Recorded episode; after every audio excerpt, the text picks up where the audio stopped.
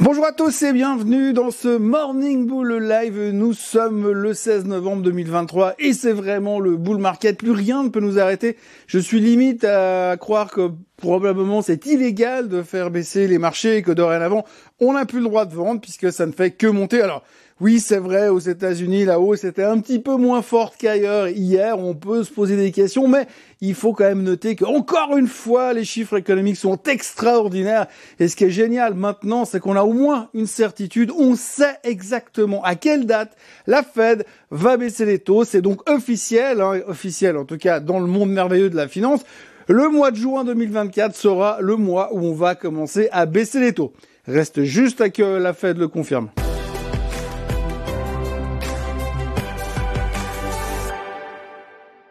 Oui, donc c'est formidable, tout va bien, le soft landing est quasiment confirmé, plus personne n'a aucun doute sur le fait qu'il n'y a plus aucun problème économique. Hier, le PPI a été publié, on attendait 1,9%, ça sort à 1,3%. Que demande le peuple, franchement? C'est limite indécent les chiffres qu'on arrive à nous sortir aujourd'hui. Le pétrole, c'est plus qu'un mauvais souvenir, ça vaut 76 dollars, on sait tout ce qui va à 60 au moins, que ça va être de plus en plus, enfin de mieux en mieux, enfin de moins en moins cher de payer l'essence, c'est extraordinaire. Ça aussi, ça va calmer l'inflation, plus personne n'a aucun doute. Et donc euh, là-dessus, sur ces chiffres, eh bien la certitude, la confiance du marché sur une baisse des taux en 2024 en juin 2024, même pas en décembre 2024, s'est renforcé encore un peu plus. Tout le monde, ou presque tout le monde ne parle que de ça. Bah, sauf les gens de la Fed, hein, comme je le disais. Ah, pour l'instant, les experts nous disent que vu les conditions économiques, vu ce qui est en train de se passer sur l'inflation, vu le ralentissement global de l'économie, il n'y a pas d'autre alternative que de baisser les taux en juin. C'est un petit peu la même certitude qu'on avait quand on était absolument certain que Monsieur Powell allait tourner de viche au mois d'août 2022. Mais c'est une autre histoire. Pour l'instant, donc, les marchés sont hyper optimistes, la confiance est à son top.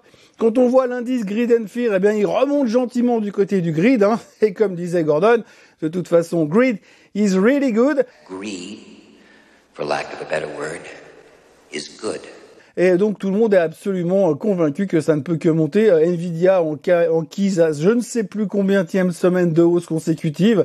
Euh, plus personne se pose la moindre question. On voit beaucoup de hedge funds qui sont en train de dégager leur position sur Nvidia, mais ça n'inquiète personne parce qu'on sait que ça va bien se passer. Les résultats seront publiés le 21 novembre. Je ne sais pas ce qu'ils vont sortir, mais vu ce qu'elle est montée depuis quelques temps, ça doit forcément être génial. Peut-être qu'ils ont découvert un remède contre le cancer, je sais pas, un truc du style. Mais en tout cas, les gens sont extrêmement positifs. Les semi-conducteurs cartonnent dans tous les sens. Il y a même Infineon qui a pris 9% pour avoir publié des bons chiffres. Non, franchement, on est de nouveau en mode le verre à moitié plein, euh, donc il y a vraiment pas de souci, c'est l'optimisme exacerbé, c'est c'est génial. Enfin, c'est tout simplement génial. Et puis alors la grande question qu'on se posait en dehors des chiffres euh, du PPI, des, prix à la production, euh, donc on se disait est-ce que finalement le consommateur continue de fonctionner relativement bien? Oui, le consommateur continue de fonctionner relativement bien. On a vu hier les chiffres de Target. Alors on a vu que les ventes de Target étaient un petit peu en baisse, mais par contre Target a rassuré tout le monde. L'avenir est superbe, l'avenir est rose, c'est génial. Ils sont hyper optimistes. Le titre a pris 17% pas sur les chiffres eux-mêmes, mais surtout sur les prévisions du management. Et comme on sait tous qu'ils savent lire l'avenir, eh bien, c'est génial. Le titre a pris donc 17%. À l'intérieur, on voit aussi d'autres choses au niveau des cartes de crédit. Quand même, ça continue à parler beaucoup. Alors, on est beaucoup plus rassuré parce qu'on se dit comme les taux vont baisser en 2024, bah, les taux euh, sur les cartes de crédit qui sont aujourd'hui entre 21 et 22% bah, ils vont peut-être baisser d'un demi pour cent, ce qui veut dire que sur une dette de 100 000 dollars, à la place de payer 22 000 dollars de, de remboursement d'intérêt par année, on peut, on pourra peut-être en, verser que 21 000. Donc c'est génial, c'est Byzance, c'est formidable. Donc ça, c'est encore une excellente nouvelle. Mais à côté de ça, ce qu'on voit aussi dans les cartes de crédit, c'est que ça n'arrête pas de monter, que la confiance est toujours relativement là, que le consommateur consomme toujours autant si on se réfère aux chiffres des ventes de détail et des retailers. Mais par contre, à la place de dépenser l'argent qu'il a déjà, eh bien, il utilise sa carte de crédit. Donc, l'endettement euh, sur les cartes de crédit continue de monter. Mais ça, ça n'intéresse personne et ça fait peur à personne. Et la deuxième chose, c'est que le taux de non-remboursement des cartes de crédit est en train d'augmenter à vitesse thermonucléaire également. Et puis, last but not least, on se rend compte également selon les sondages que de plus en plus d'Américains payent leurs factures de plus en plus tard, ce qui n'est pas forcément un bon signe. Mais c'est positif parce que finalement, ça veut dire que l'économie est en train de ralentir et donc du coup, bah, la Fed n'aura pas d'autre choix que de baisser les taux massivement d'ici juin 2024. Avec un peu de bol, dans deux semaines, je suis persuadé qu'on est convaincu qu'on va baisser les taux, allez, en avril. Et puis alors, ce qui est assez intéressant, c'est que pour l'instant, on a entendu juste une seule personne de la Fed parler euh, de l'économie, parler de l'inflation après la publication du CPI et du PPI. Il y en a plein qui doivent parler, qui ne se sont pas exprimés depuis la publication de ces deux derniers chiffres. Donc ce sera assez intéressant de voir comment eux se positionnent avec cette conviction grandissante que les taux vont baisser euh, bientôt.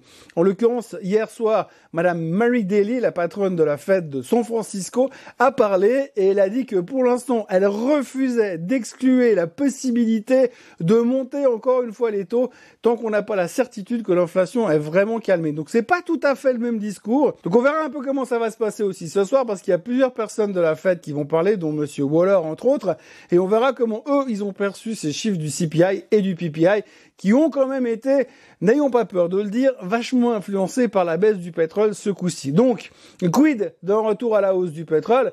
On ne sait jamais pour le mois prochain, forcément. Bon, évidemment, vu qu'aujourd'hui, ce qui se passe au Moyen-Orient, ça n'intéresse mais strictement plus personne à Wall Street en tous les cas, bah, pour l'instant, on est plutôt serein de ce côté-là, mais ne vendons pas la peau euh, du beurre avant de l'avoir tué.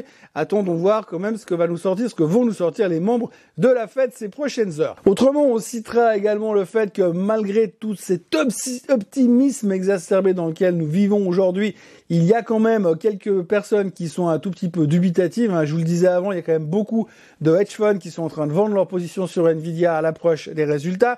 Mais il y a aussi des commentaires assez prudents, entre autres euh, Kolanovic, qui est le stratégiste de JP Morgan, euh, qui est venu un peu dans le sillage de ce que dit monsieur Jamie Dimon, le patron de JP Morgan depuis quelque temps. On va à droite dans le mur et que c'est beaucoup trop cher là où on est. Alors lui, il a été un peu petit, un petit peu plus subtil. Alors je rappelle que lui, il est extrêmement bearish sur les marchés, mais il a dit que là, à ce niveau-là, avec le rebond qu'on vient de vivre, il n'y a aucun intérêt d'acheter des actions. Il y a vraiment, ça ne fait aucun sens. Alors pourtant, à côté, quand on voit l'explosion de la tech, ça devient juste n'importe quoi. Euh, le secteur est en folie furieuse. Ça rappelle quand même vachement un tout petit peu l'an 2000, mais bon, peut-être avant la bulle, la fin de la bulle de l'an 2000, c'est juste un peu avant. Et puis autrement, bien, on notera aussi au passage que ça va quand même relativement bien parce que euh, bah, jusqu'à maintenant, 98% des sociétés du S&P 500 ont augmenté leurs dividendes en direction euh, de leurs actionnaires. Donc euh, l'un dans l'autre, ça va plutôt pas mal. Mais il y a quand même deux, trois personnes qui viennent de temps en temps dire que attention, peut-être qu'on est en train d'aller un petit peu trop vite en besogne. After close hier soir, dans les bonnes nouvelles, on a eu Cisco qui a publié des chiffres en dessous des attentes et qui a coupé ses prévisions futures. Alors je dis bonne nouvelle parce qu'aujourd'hui, c'est pas si grave une société qui publie des chiffres en dessous des attentes et qui coupe ses, ses, euh, ses prévisions futures. Le titre ne perdait que 10%, donc ça va. Et puis à côté, on a aussi eu euh, Palo Alto, la Cyber Security Company, qui eux ont euh, publié des chiffres plutôt pas mal. Euh, mais là aussi, ils ont exprimé quand même que leurs clients continuent de consommer parce qu'il y avait beaucoup d'attaques, de hacking sans arrêt qui continuaient vis-à-vis de leurs clients. Donc les clients continuent d'utiliser les produits de Palo Alto. Par contre, en revanche, Palo Alto a quand même constaté que la plupart de leurs clients sont en train de demander des arrangements de paiement, de, de dispatcher un petit peu les paiements sur une plus longue durée. Donc on voit quand même que c'est moins facile de sortir du cash aujourd'hui. Euh, donc les changements de consommation sont en train de se voir. Euh, je ne sais pas si c'est une bonne ou une mauvaise nouvelle. Grosso modo, pour l'instant, on s'en fout de ce genre de mauvaises nouvelles, mais on voit quand même que le tissu sous-jacent est un tout petit peu en mode défensif quand même, un peu à l'image de la manière de consommer de l'américain, euh, qui a quand même drastiquement changé, puisqu'aujourd'hui, il ne consomme pas l'argent qu'il a, mais il consommera l'argent qu'il potentiellement il aura un jour mais qui va lui coûter beaucoup plus cher. Euh, ce matin, la plupart des indices asiatiques sont en baisse. Euh, le Japon est en baisse de 0,5%, Hong Kong baisse de 1,6%. Bon, on prend les profits sur la journée d'hier. La Chine est toujours en baisse. On commence toujours à, on continue plutôt à s'inquiéter quand même massivement euh, de, du problème du marché immobilier en Chine. Ça inquiète tout le monde, mais pour l'instant, nous, en Occident, on s'en fout. À propos euh, de discussions entre l'Occident et euh, l'Orient, eh bien, on a eu, on a eu hier soir, cette nuit plutôt, la discussion entre Monsieur Xi Jinping et Monsieur Biden. Alors beaucoup de blabla pour pas grand-chose à la fin.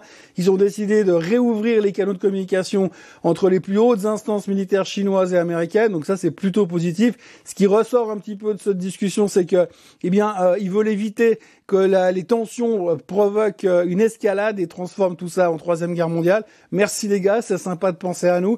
Et puis dans la foulée de cette discussion amicale, eh bien, on aura eu quand même eu Monsieur Biden qui a parlé à la presse et qui s'est empressé de répéter que selon lui, Monsieur Xi Jinping restait quand même un dictateur.